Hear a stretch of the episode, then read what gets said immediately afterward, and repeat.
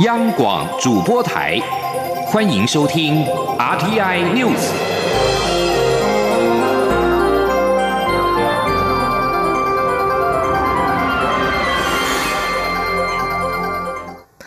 各位好，我是张世华，欢迎收听这节央广主播台提供给您的 RTI News。全球合作暨训练架构 （GCTF） 成立五周年，外交部长吴钊燮、美国在台协会 AIT 处长李英杰、日本台湾交流协会台北事务所代表全玉泰今天共同发表联合声明，未来将强化台美日三边伙伴关系，透过 GCTF 扩大合作领域，同时在外交部设立 GCTF 秘书处，并积极规划跨出亚太地区，前进拉丁美洲，与更多国家分享台湾的成功经验。记者王兆坤报道：台湾、美国、日本在联合声明中表示，为进一步强化三边伙伴关系，未来将增加工作方场次，扩大活动规模与议题范畴，并在海外举办更多活动，扩大理念相近国家参与的深度及广度，包括合办训练计划。外交部北美司增设全球合作暨训练架构小组，作为 GCTF 秘书处，成立 GCTF 校友网络。筹办校友活动，外交部长吴钊燮表示，他担任外长后，将 GCTF 的预算增加三倍，希望未来能有更多国家加入此一合作平台。目前更规划前往拉美地区举办活动。吴钊燮说：“那接下来我们也会规划更多的场次啊，尤其是到拉丁美洲啊，我们已经在积极规划当中。”美国在台协会处长厉英杰表示，GCTF 是有效平台。可促使台湾与更多国家进行深入合作。他说：“Will continue to expand its role over time. It's hard to say how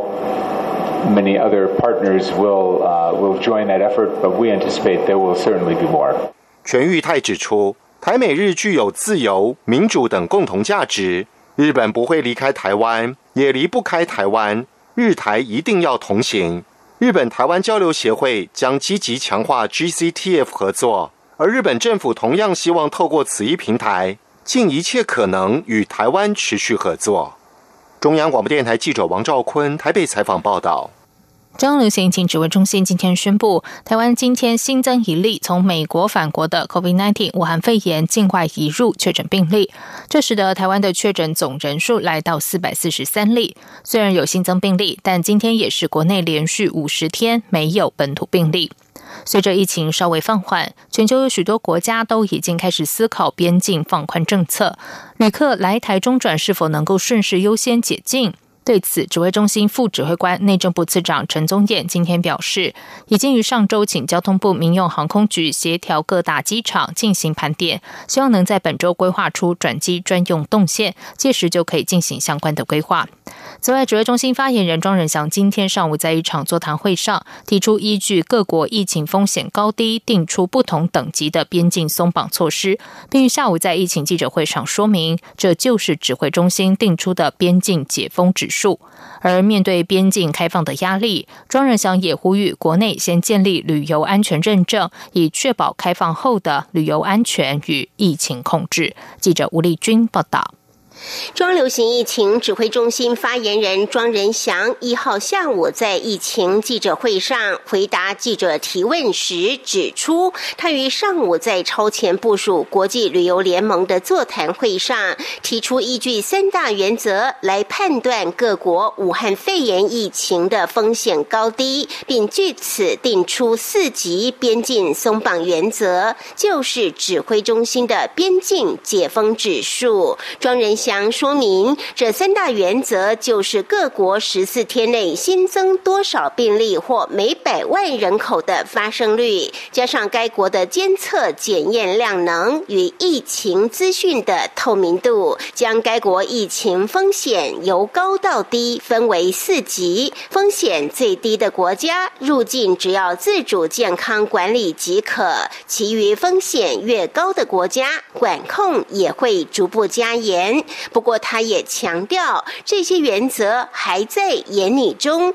同时一切仍需秉持双边互惠原则。他说：“那事实上，指挥中心也有一个类似解封指数的一个判断标准呐。那最后就是所谓的双边互惠的原则，也就是说，我们如果要开放这个边境的话，那对方也应该对我们的国民有类似这样的一个开放，而且就是说，我们双方对于这个疫情的检验啦、裁剪啦，都能够互相互信，有认证的机制，才有可能就是双方可以用互惠的方式来开放。不过，目前在边境严管、国内松绑的政策下，庄仁祥也呼吁国内旅游，包括交通、住宿及景点，可以先建立旅游安全认证机制，只要符合乐活防疫的业者或景区，即可获得认证。如此一来，国境开放后，不仅可以让国际旅游更有保障，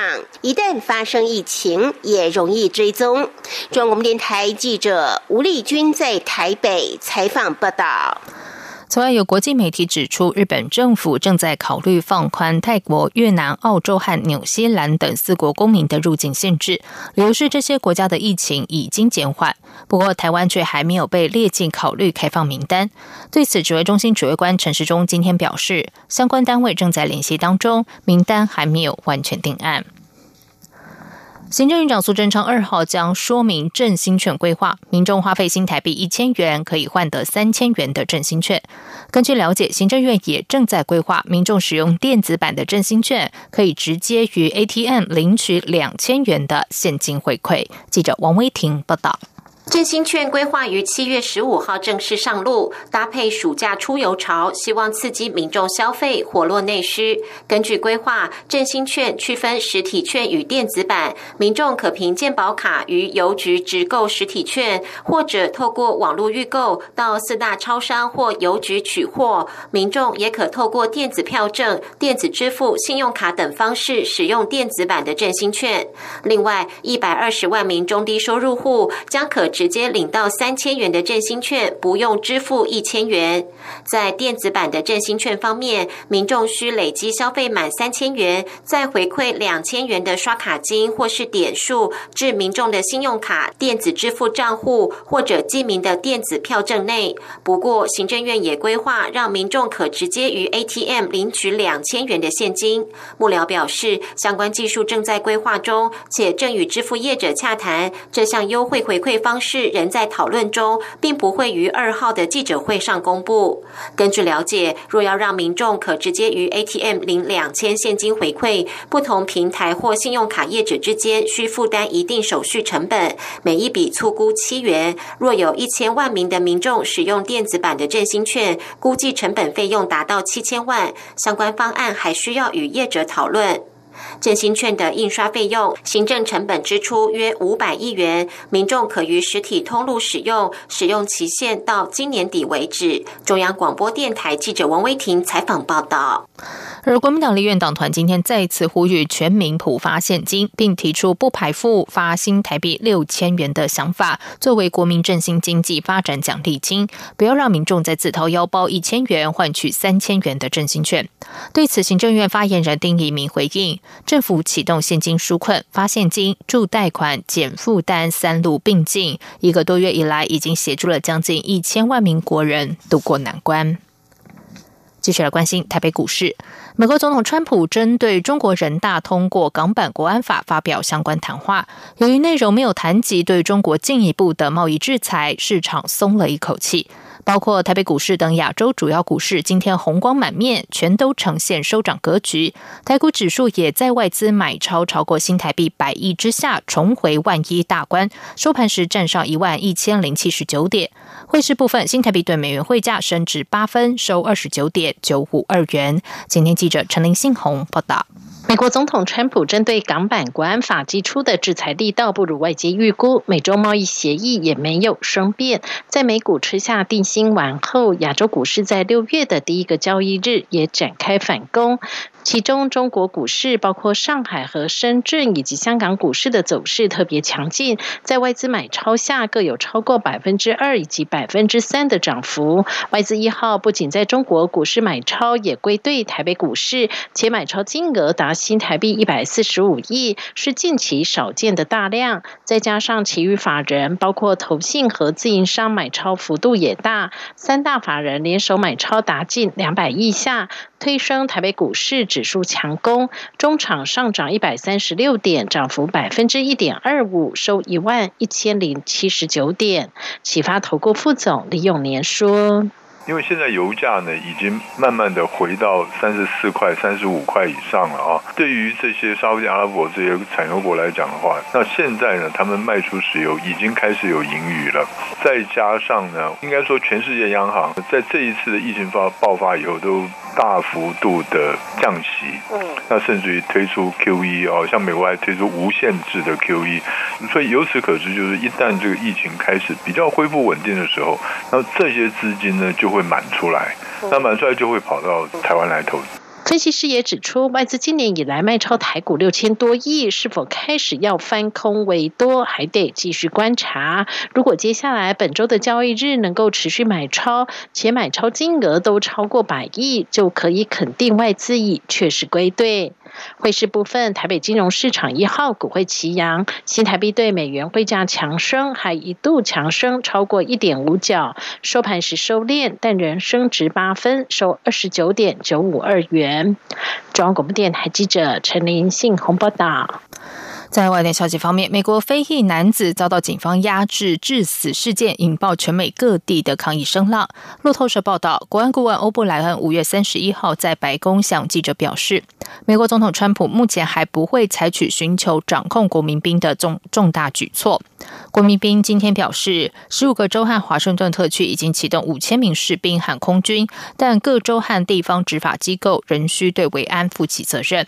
中国和俄罗斯等国的官方媒体则是大篇幅报道美国乱象和暴力情势，作为削弱美国对他们批评力道的一环。中国外交部发言人华春莹上传美国国务院发言人欧塔加斯谈香港的推文截图，并留言：“我无法呼吸，酸味十足。”而在伊朗国家电视台不断放送美国动荡的画面，一名主播说：“这是来自纽约的骇人景象，警察在攻击抗议群众。”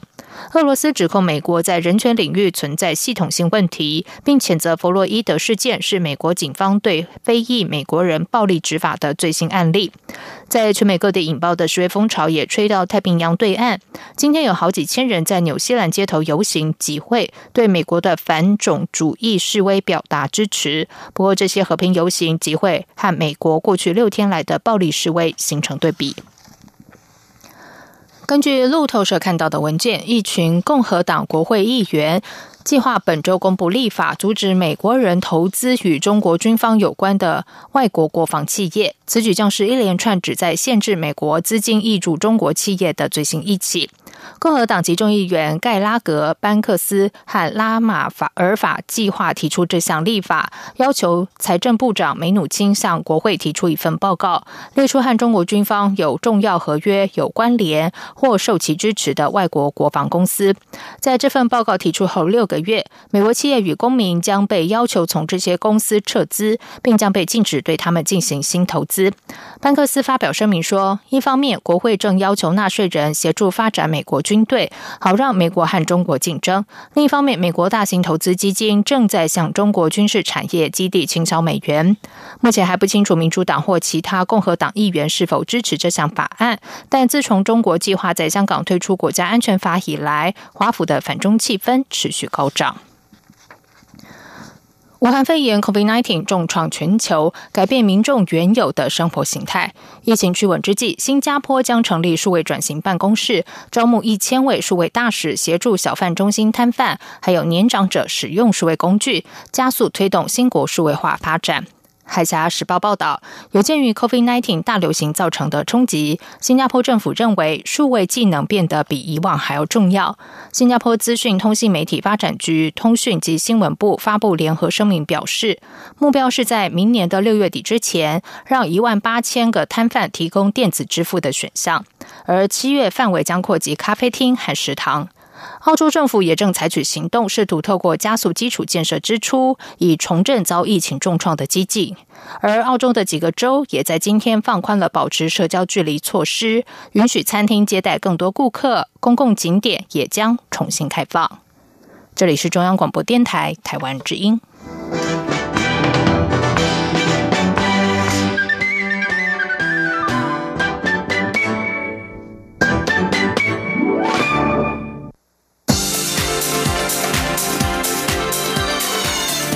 是中央广播电台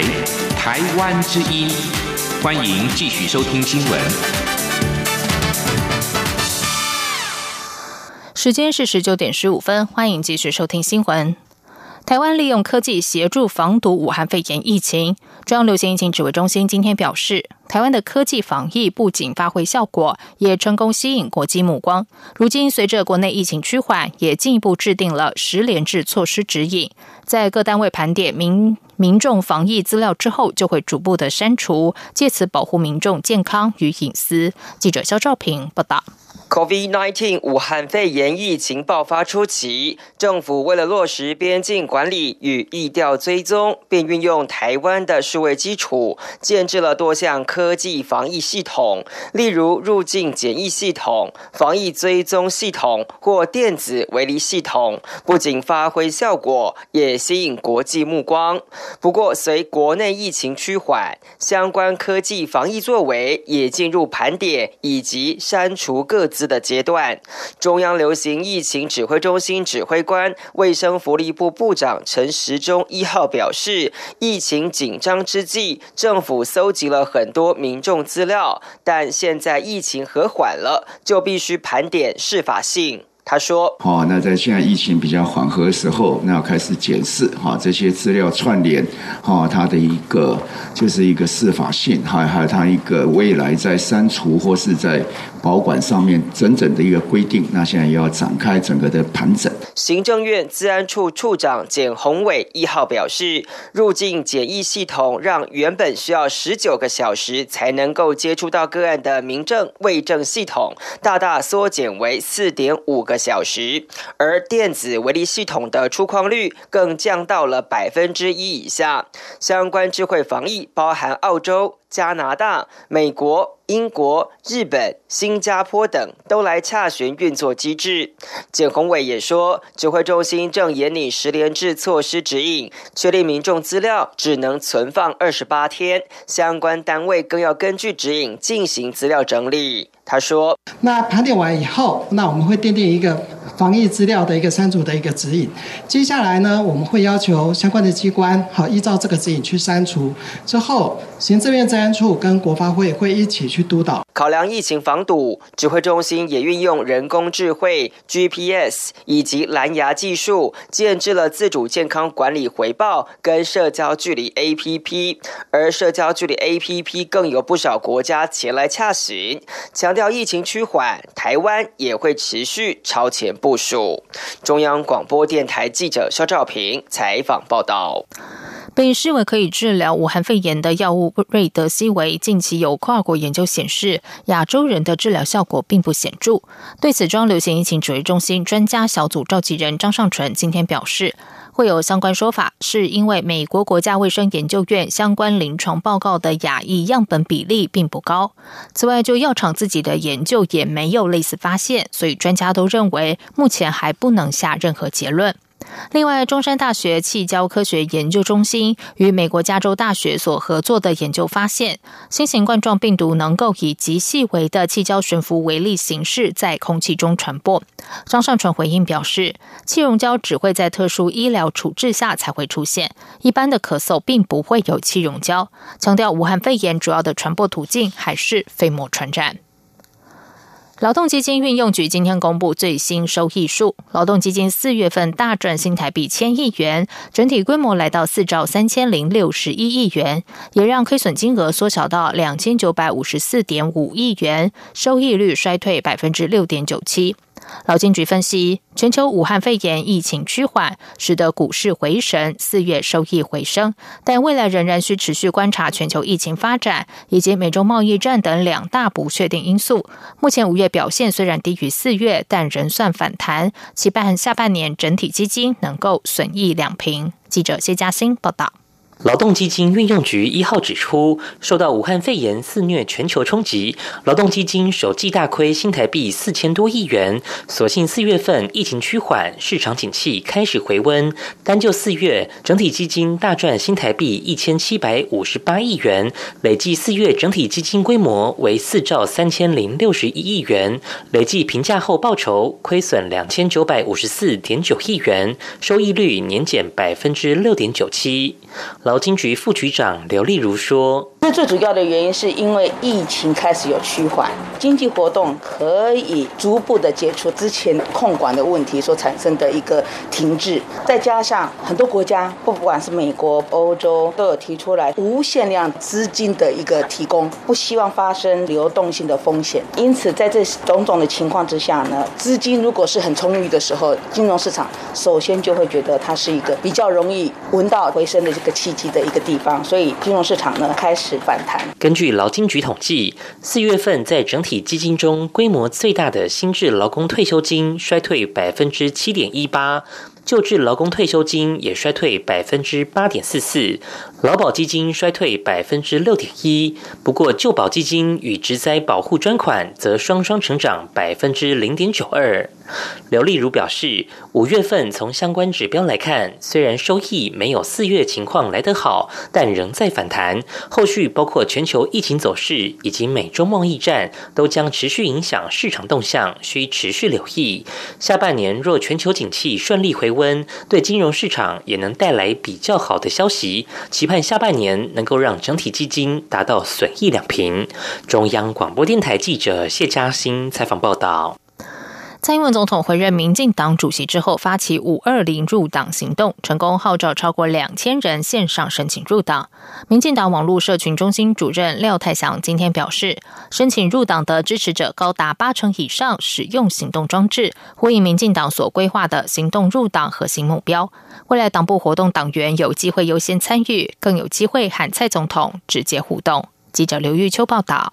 蔡英文总统于五二零回任民进党主席后，广邀纳台派加入民进党，而赶在五月底前申请加入民进党的民众，一般党员可以领取看好台湾纪念卡，而终身党员则可获得改变台湾纪念牌，成功带动超过两千人线上申请入党。民进党广度社群中心主任廖泰祥一号受访时表示，经过分析，进入申请页面申请入党的支持者高达八成以上使用行动装置。且过半属于青年族群，彰显行动入党的核心价值。其实这除了看到使用者行为的转换之外，也呼应我们当时的行动入党、入党行动这样的核心目标。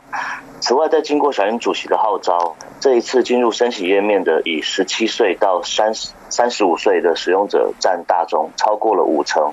也非常感谢青年朋友对我们的期待与认同，愿意一起以行动来改变台湾，加入我们。廖泰祥也提到，民进党未来会规划一系列线上或线下的活动，将让党员有机会优先参与。至于是否会安排新进党员与蔡总统面对面，廖泰祥说，目前还在讨论中。这一次在蔡总统的号召下，有非常多年轻朋友的加入，也让民进党有了新的气象，会规划更多的方式让青年与民进党互动。中广电台记者刘秋采访报道。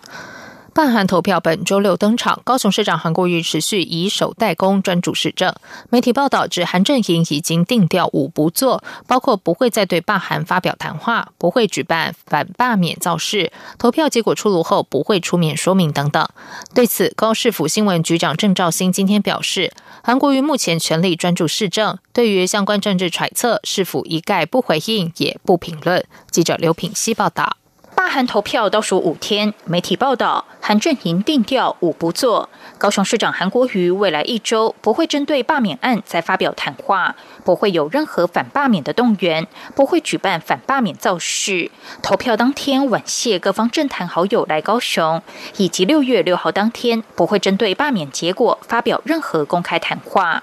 韩国于一号上午到三明区的仁和药局颁发感谢状给参与口罩实名制贩售的药师。韩国瑜强调，面对防疫工作，每一个环节都要锁紧锁好，打造一张密不透风的防疫网，彻底击败疫情。尤其高雄四个月以来维持零本土感染的好成绩，药师的参与功不可没。韩国瑜下午则出席疫情应变指挥中心会议，持续掌握市府防疫与振兴相关工作。对于韩阵营是否如媒体所称定调有五步，高市府新闻局长郑兆兴受访表示，韩国瑜目前全力专注于市政，对于相关政治揣测，市府一概不评论。他说。现在专注的就是纾困，还有后面的振兴，还有因应汛期呢。我们讲说防灾抗洪事宜哈，所以这个才是高雄市政府专注的部分。其他甚至政治上面的揣测呢，是否一概的呢，都不多做评论跟回应。此外，国民党串联十五位党籍县市首长合拍影片，宣传地方观光，引发挺韩联想。对此，郑兆兴说：“把先市首长力促观光的影片放大为挺韩影片，有先射箭再画靶之嫌。民众真正关心的是台湾发展与复苏，而非政治揣测。”央广记者刘聘熙的采访报道。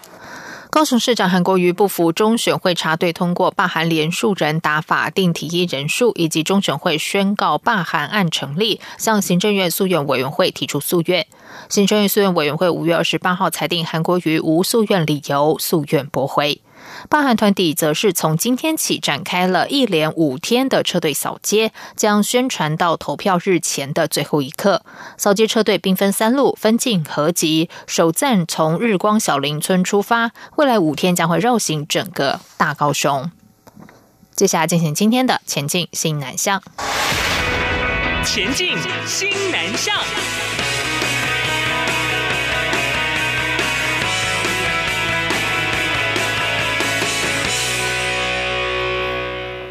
二零二零年留学奖学金正式录取名单今天公布，总共录取两百零五人，其中选送新南向国家有十三人，集中前往泰国、新加坡、澳洲和纽西兰等四国。教育部表示，所有录取生原则上应该在年底前启程，但如果受到疫情影响，可以向教育部申请延后出国。记者陈国伟报道。教育部留学奖学金甄试采书面审查，择优录取。今年预计提供两百零五个名额，合格受理报名者有六百六十三人，最后录取两百零五人，包括一般生、一般学群一百六十八人，选送赴北欧国家十人，西南向国家十三人，特殊生力学优秀两人，原住民九人，身心障碍三人。教育部国际及两岸教育司科长曾素贞表示，一般生及选送赴特定国家的学生，每年补助美金。金一万六千元，最长补助两年；特殊生每年补助美金三万元，最长补助三年。今年的录取生最晚要在十月三十号前到教育部办妥签约及契约书核定程序，